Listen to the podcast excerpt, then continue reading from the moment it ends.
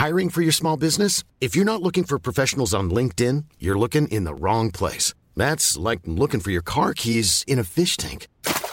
LinkedIn helps you hire professionals you can't find anywhere else, even those who aren't actively searching for a new job but might be open to the perfect role. In a given month, over 70% of LinkedIn users don't even visit other leading job sites. So start looking in the right place. With LinkedIn, you can hire professionals like a professional. Post your free job on linkedin.com slash people today. Eu sou Mário Persona e essas são as respostas que eu dei aos que me perguntaram sobre a Bíblia. Você disse que ficou decepcionada depois de visitar uma reunião de irmãos congregados ao nome do Senhor. Não se preocupe, a maioria das pessoas que vão a uma reunião nunca mais voltam. E eu entendo perfeitamente a razão, porque foi o mesmo sentimento que eu tive da primeira vez que eu visitei uma assembleia de irmãos congregados somente ao nome do Senhor. Eu estava congregando na época, eu era convertido há muito pouco tempo, e congregava com irmãos da Igreja Batista, numa pequena congregação que havia lá em Alto Paraíso, no interior de Goiás, onde eu estava morando naquela ocasião.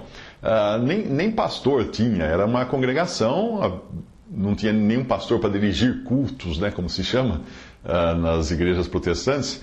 Então eu e outro irmão nos revezávamos em pregar o evangelho num salãozinho pequeno que havia lá onde não devia caber mais que 20 pessoas. Quando eu visitei igrejas maiores, eu nunca tinha, nunca tinha visitado igrejas uh, protestantes ou evangélicas, apenas uma vez num casamento, mas eu não sabia o que era.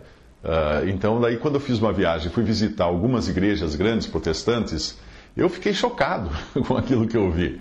Uh, em uma delas, a pastora era uma mulher, contrariando o pouco que eu entendia na época das Escrituras, que proíbem a mulher de ensinar, como fala em 1 Timóteo capítulo 2, versículos 11 ao 15, e até mesmo de falar nas reuniões da igreja, como Paulo chama de mandamento do Senhor, em 1 Coríntios 14, 32 a 40. Nesse mesmo lugar, nessa igreja evangélica, eh, eu vi a manipulação que, ela, que essa mulher fazia sobre as pessoas, com, fazendo apelos Tipo leilão, na hora da oferta, ela fazia um leilão, ela falava assim: quem vai ofertar 100, vem à frente para ser abençoado. Agora quem vai dar 50, agora quem, quem vai dar 20. E no final ela falava com cara de desprezo: agora vem à frente quem vai dar qualquer coisa. Aí você via o constrangimento dos mais pobres que caminhavam em direção ao púlpito com o dinheirinho do ônibus.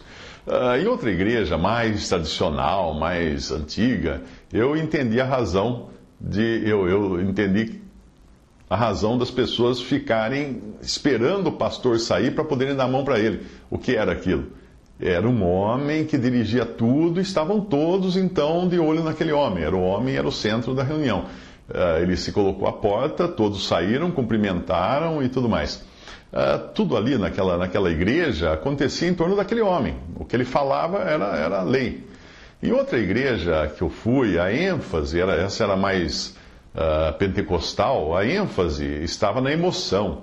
E até durante a oração, tinha sempre alguém tocando piano, uma melodia bem tristonha, para causar aquele enlevo espiritual. É, tudo era na base da música, do teatro e outras artificialidades que servem para quê? Para despertar a emoção da carne. Nós somos seres humanos, emocionais, então você, você cria o ambiente e você cria emoção, nem sempre espiritual. É, quando um grupo subiu ao palco naquela igreja e, e, a mesa de som disparou então o playback da orquestra de fundo para eles cantarem, aí minha pele arrepiou de emoção. Mas não durou muito, não, porque o toca-fita, naquele, naquele tempo usavam playback em fita cassete. E o toca-fita engoliu a fita, sabe aquele. Deu aquele nó que só quem viveu na época sabe como é que funciona aquilo. Você tem que ter depois uma canetinha bique para desenrolar a, a fita, para desatar o nó. Aí a orquestra do playback parou. Parou e o coro, o coro que estava no palco cantando, engasgou e parou também. Como tudo o que vinha a seguir naquele culto também ia depender do fundo musical do playback, ninguém mais soube o que fazer e o culto foi encerrado, porque não, sem tecnologia não era capaz de, de adorar a Deus. Também teve uma igreja que eu visitei numa noite de gala, quando ia ser a festa, o culto de troca de pastores. Era uma grande igreja em Brasília e ali estávamos eu e minha esposa de jeans e camiseta no meio de uma multidão vestida para a festa de casamento. Antes que eu me sentisse mais constrangido do que já estava, aí começou aquela rasgação de seda uh, no púlpito. Aí ali um pastor, uh, o pastor que deixava o posto, tecia grandes elogios ao pastor que iria assumir o cargo.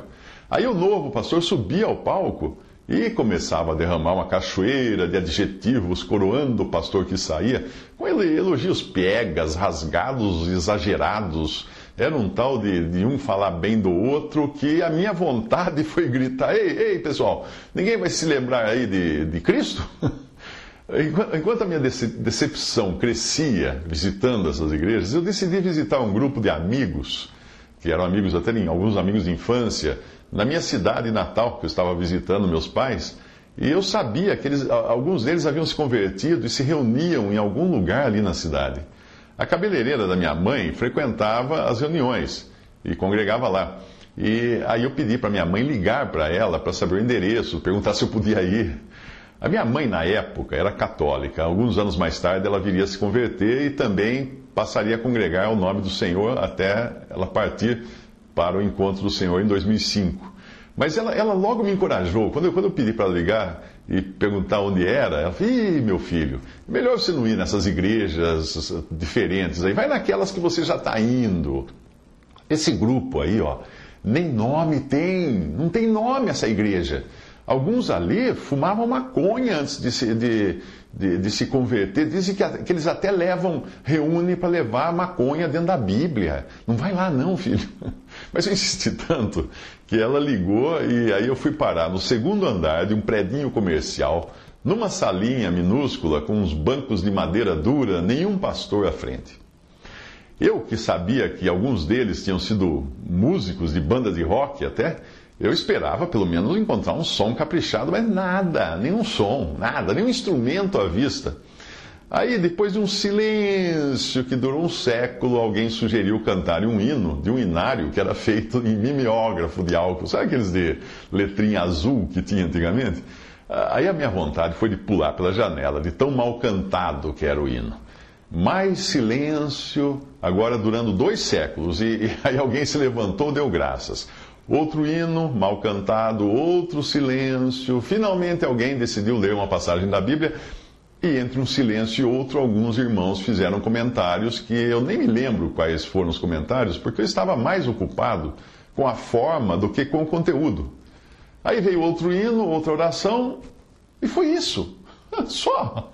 Se eu tivesse comprado ingresso, teria exigido meu dinheiro de volta. Eu voltei para casa remoendo aquilo que eu tinha visto ali.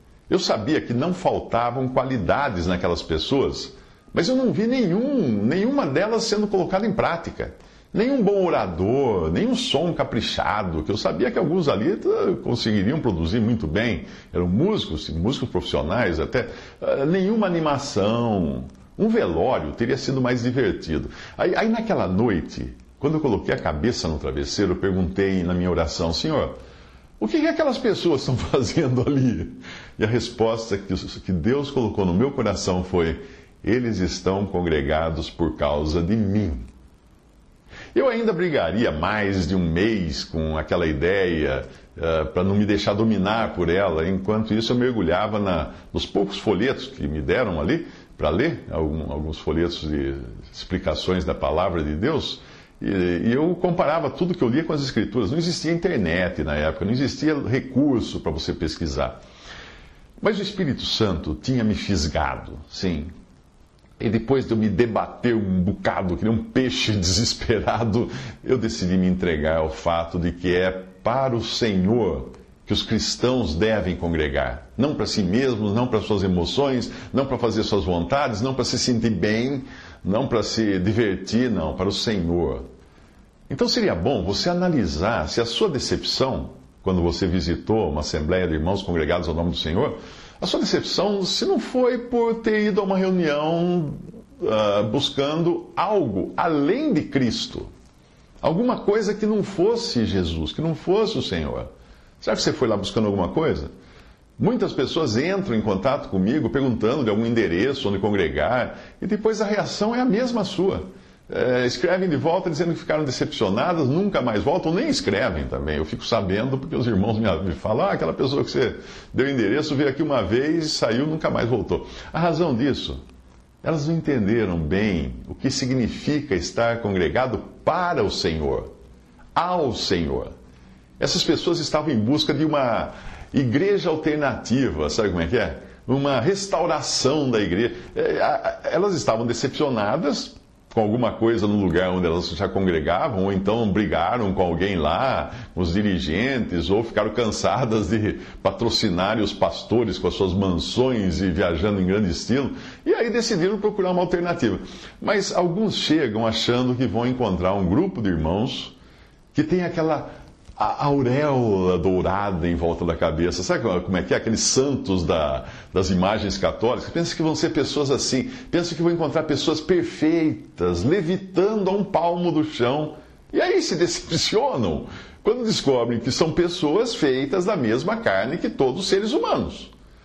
Outros acham que vão encontrar uma restauração da igreja nos moldes de Atos 2 quando todos tinham tudo em comum, olha que coisa linda. Só não percebe o seguinte: que eh, basta virar umas páginas e vão descobrir que em Atos 6, aqueles mesmos amáveis, dedicados e altruístas irmãos de Atos 2 já estavam brigando por comida, é, pela, pela divisão da comida.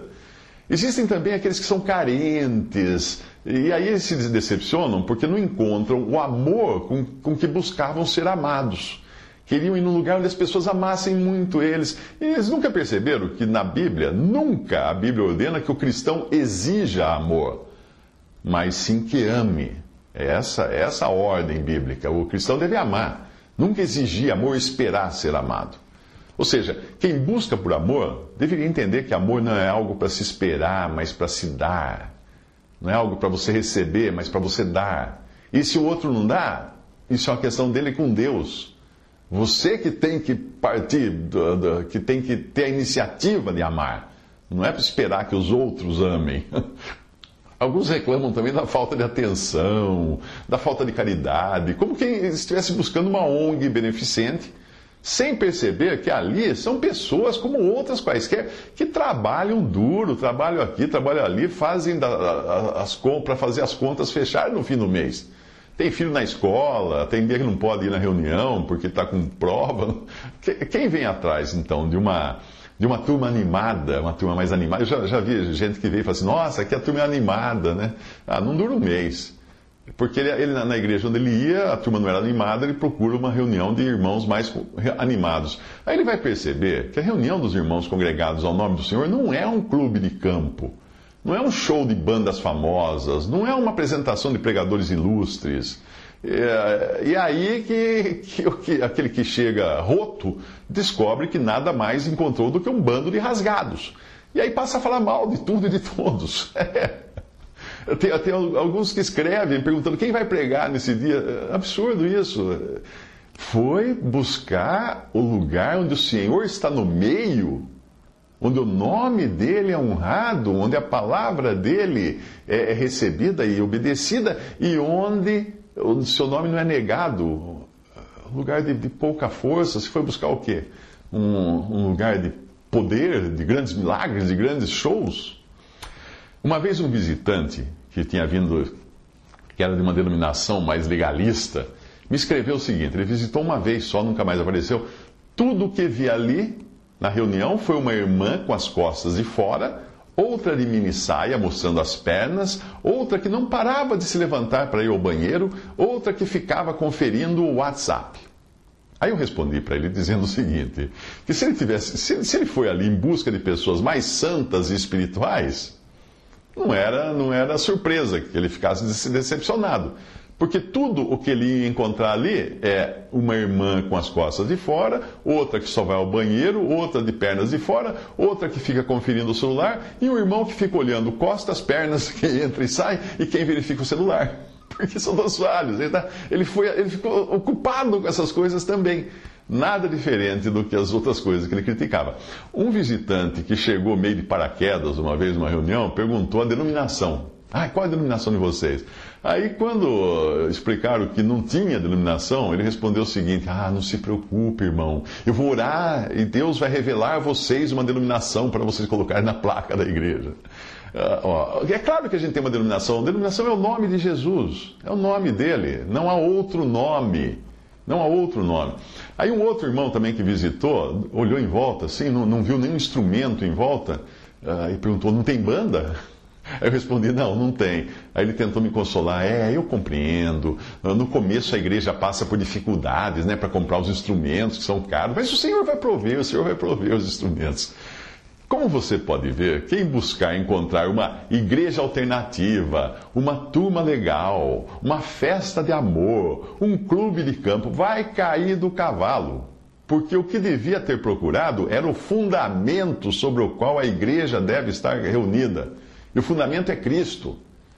Então, então, por que alguém se disporia a deixar para trás toda a estrutura denominacional com seu clero, seus cultos espetaculares, seus grandes eventos, suas estruturas beneficentes, planos médicos, dentários e tantas outras coisas que oferecem as grandes denominações? Por que alguém iria deixar tudo isso só para estar com um bando de perdedores congregados ao nome do Senhor? Por que a pessoa iria lá? Foi a pergunta que eu fiz também, a primeira vez que eu fui a uma reunião. O que, que estão fazendo aqui? Hã? Bem, isso me faz lembrar de um episódio quando duas jovens interessadas uh, em, em, saber mais do Evangelho, de congregar, convidaram um irmão norte-americano que visitava o Brasil, eh, o nome dele é Bob, uh, convidaram esse irmão para ir à casa de uma delas falar mais do assunto. Esse irmão que está congregado ao nome do Senhor nos Estados Unidos e fala portunhol, e também costuma visitar assembleias de irmãos Canadá, do, do, Canadá até o Peru, né? ele visita as três Américas. Uh, ele não, não sabia que elas tinham convidado também um pastor adventista. Estava o pastor e a esposa lá, toda arrumadinha. Aí quando chegou lá, esse irmão deu uma breve explanação do que era estar congregado ao nome do Senhor e aí foi a vez do pastor adventista desfilar todas as vantagens que aquelas jovens teriam caso decidissem se filiar à sua organização. Temos trocentas igrejas em todo o mundo, temos trocentas escolas, trocentos hospitais, um barco hospital na Amazônia, trocentos missionários e por aí foi. Descreveu todas as vantagens que, que havia na organização. Então ele virando-se para o irmão Bob, e fazendo aquela cara de Mr. Bean, aquela, que, que se orgulha de mostrar o seu ursinho de pelúcia, perguntou assim: E vocês, o que vocês têm? O Bob nem piscou para responder. Só temos Jesus. Isso foi suficiente para que uma daquelas jovens decidisse o que fazer, que decisão tomar, e até hoje, 30 anos depois ou mais, ela está congregada ao nome do Senhor. Mas eu não poderia terminar sem dizer exatamente a razão de alguém deixar tantas vantagens materiais, sociais emocionais das organizações religiosas para desejar estar congregado só ao nome de Jesus. Então, aqui vai. Você deve buscar congregar ao nome do Senhor por causa do valor de Cristo e porque Ele é digno. Quer mais? Então, que tal congregar assim por reconhecer a soberania do Espírito Santo e não de homens em guiar os crentes em tudo? Ah, espere. Existe ainda mais uma razão para estarmos congregados somente ao nome do Senhor. E essa razão é a unidade do corpo de Cristo, algo que não pode ser demonstrado na prática quando se carimba diferentes nomes sobre diferentes grupos cristãos. Finalmente, nós estamos congregados ao nome do Senhor somente para atender aquilo que Ele pediu na Sua palavra. Seriam essas razões suficientes para você? Eu normalmente não costumo convidar pessoas para as reuniões. Não. Quando a pessoa pergunta assim, mas eh, eu não, não convido, porque o cristão está nesse mundo para pregar o Evangelho e para convidar as pessoas para irem a Cristo e não a uma reunião ou igreja. Se você acompanha o Evangelho em três minutos, muita gente que me escreve, que acompanha o Evangelho em três minutos, fala assim: Mas você não convidou a pessoa para ir para uma igreja? Não. Não. Eu sei que quando alguém se converte e se coloca sob a direção do Espírito Santo, e tendo o desejo de fazer a vontade de Deus, esse tal não será confundido. e Deus o encaminhará ao lugar onde o Senhor está no meio. E o Espírito Santo dará a convicção a essa pessoa de que ali é o lugar. Ali é o lugar onde o Senhor está, ali é o lugar onde o Senhor está no meio, ali é o lugar onde ele colocou seu nome. Em João 7,17 ele disse: Se alguém quiser fazer a vontade dele, de Deus, conhecerá a respeito da doutrina. É. Primeiro você precisa querer fazer a vontade dele, não a sua. Para depois você entender a doutrina, para depois você conhecer a doutrina. É, é, é, não adianta querer conhecer a doutrina para depois fazer a vontade dele. Tem que ter o desejo de atender à vontade do Senhor. A premissa está, portanto, em fazer a vontade do Senhor, não satisfazer seus próprios desejos de amizades, de enlevo espiritual, de emoção, de isso, daquilo, não. Você, está, você tem o desejo de fazer a vontade do Senhor? Então pergunte a Ele onde é o lugar que você deve congregar. Onde é o lugar que o nome dele está em primeiro lugar? Onde é o lugar onde não tem um homem à frente, mas é o Espírito Santo quem dirige? Mas às vezes eu sou obrigado até a, a convidar determinadas pessoas a não irem às reuniões. É, às vezes eu falo, não vá, não vá. Quando eu percebo que elas estão buscando algo que não seja exatamente Cristo. Se elas procuram por amizade, de pessoas perfeitas, se elas procuram por pessoas animadas, se elas procuram por pessoas vivendo como a igreja primitiva, em reuniões extasiantes, cheia de emoção, com, oferecendo também benefícios assistenciais, né? benefícios, benef, uh, obras beneficentes, se elas procuram cultos de muitos decibéis de música, de, de qualidade, pregadores bem articulados, com, com cursos, Sabe o que eu prefiro dizer nesse caso assim? Olha, não vá. Melhor não ir. Você não vai encontrar nada disso lá. Se você quiser saber mais desse assunto, leia um texto escrito no século XIX por um irmão que congregava também ao nome do Senhor, chamado Charles, Charles Stanley. Não vai confundir com um pregador moderno americano que tem esse mesmo nome. Uh, esse texto tem o título Por que, Por que nos reunimos somente ao nome de Jesus? É uma pergunta também. Não, não se esqueça de fazer uma busca na internet, Charles Stanley, porque nos reunimos somente ao nome de Jesus. Visite respondi.com.br. Visite 3minutos.net.